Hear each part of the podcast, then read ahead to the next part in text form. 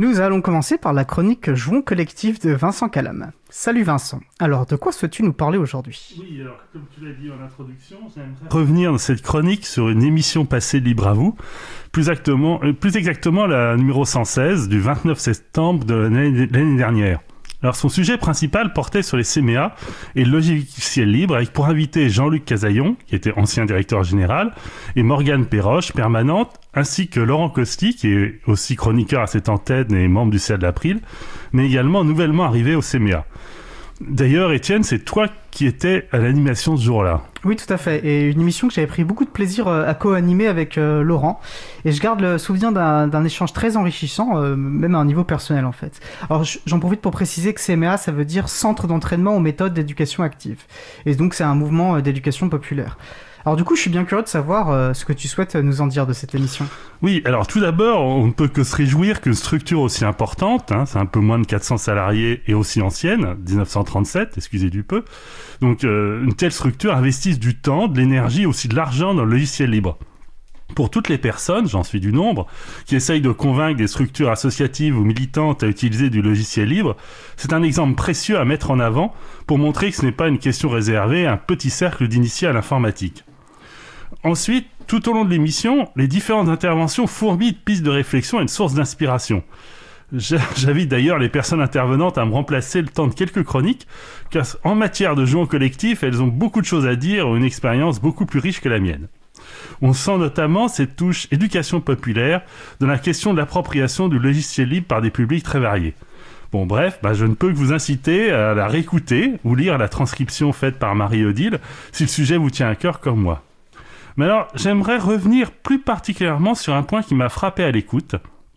C'est l'importance dans le processus d'appropriation de cette question du logiciel libre par les CMA du fait qu'ils ont soutenu le développement d'un logiciel libre. Ce, euh, ce dernier s'appelle Zourit et c'est une plateforme qui rassemble plusieurs logiciels de travail collaboratif.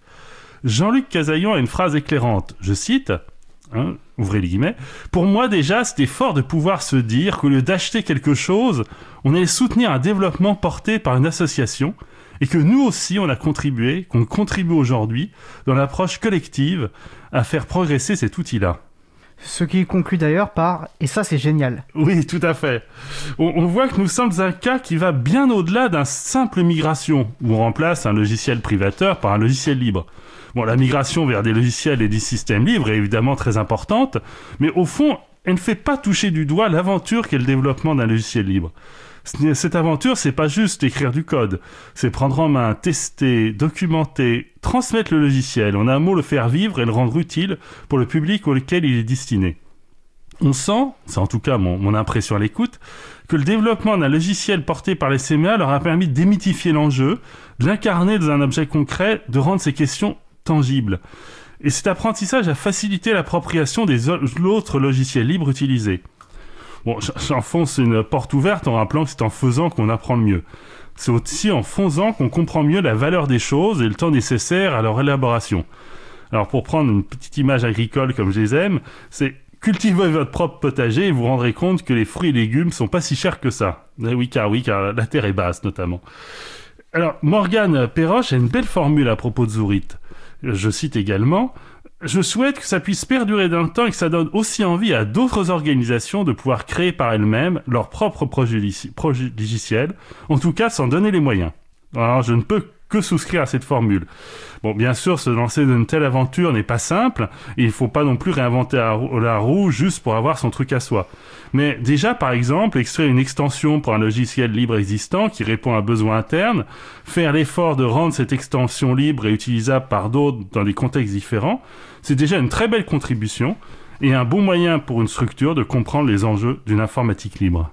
Belle formulation en effet, puis un enjeu essentiel que tu soulèves dans ta chronique et, qui résume bien, je trouve, euh, un point politique essentiel euh, lorsqu'on pousse pour une au logiciel libre dans les administrations comme, comme le fait à l'April. Ce qu'on nous oppose parfois une sorte de, de fausse neutralité qu'il faudrait avoir entre logiciel libre, logiciel privateur, euh, qu'il faudrait comparer que sur une stricte base technique. Or justement non. Euh, une priorité au logiciel libre vise justement à sortir d'une posture euh, purement consommatrice de logiciels pour rentrer dans une dynamique voilà de contribution et de partage que tu as que tu as bien que tu as bien évoqué et puis qui sera qui est en fait beaucoup plus démocratique aussi. Euh, bah, en tout cas, merci beaucoup Vincent pour cette super chronique. Et puis euh, je te dis euh, au mois prochain pour une Oui, nouvelle chronique. merci. Puis euh, merci à Marie-Odile pour la transcription. Oui. Parce que quand on reprend une émission, on la réécoute, mais ensuite, quand on, on doit retrouver les passages, c'est super d'avoir le texte à disposition. Mais je vais, te, je vais te joindre dans les remerciements à Merodil qui fait vraiment un, un travail inestimable par ses transcriptions. Ouais. Merci Vincent, à bientôt. Merci, à bientôt.